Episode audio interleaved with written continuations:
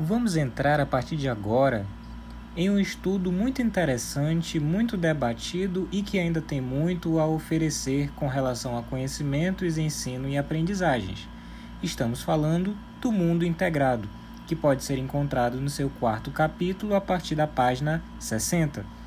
Neste capítulo, poderemos identificar alguns objetivos ou aspectos de aprendizagens, tais como: primeiro deles, entender o processo de globalização.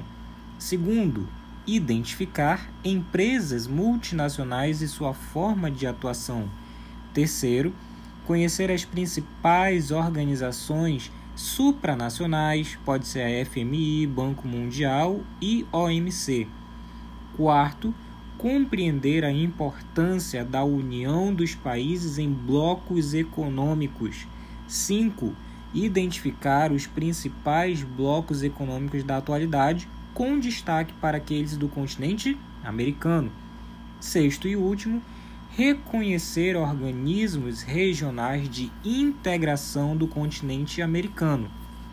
Então, senhoras e senhores, podemos acompanhar nessa leitura do quadradinho amarelo, que pode ser lido na sua página 60, o seguinte: de que países vêm os produtos que você usa, como roupas e calçados? E onde é produzida a cultura que você consome? Pode ser música, pode ser filme, pode ser games, entre outros. Essas reflexões ressaltam o quanto as diversas partes do mundo se conectam. Esse alto nível de conexão mundial aparece em nosso dia a dia por meio dos produtos e serviços consumidos. Agora, observe a imagem de abertura desse capítulo. Que país é retratado? Você consegue identificar olhando rapidamente? É possível perceber elementos, marcas ou produtos de outros países nesse lugar que você está verificando na imagem? Nesse capítulo, você vai estudar o mundo integrado e como ocorre a dinâmica do comércio e da economia nessa nova realidade.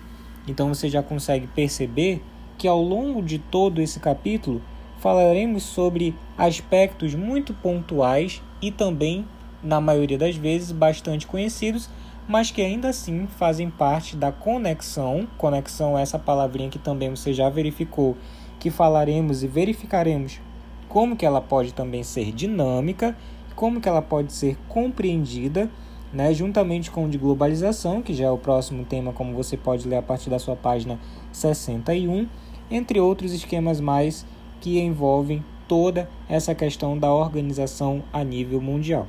Fica ligado!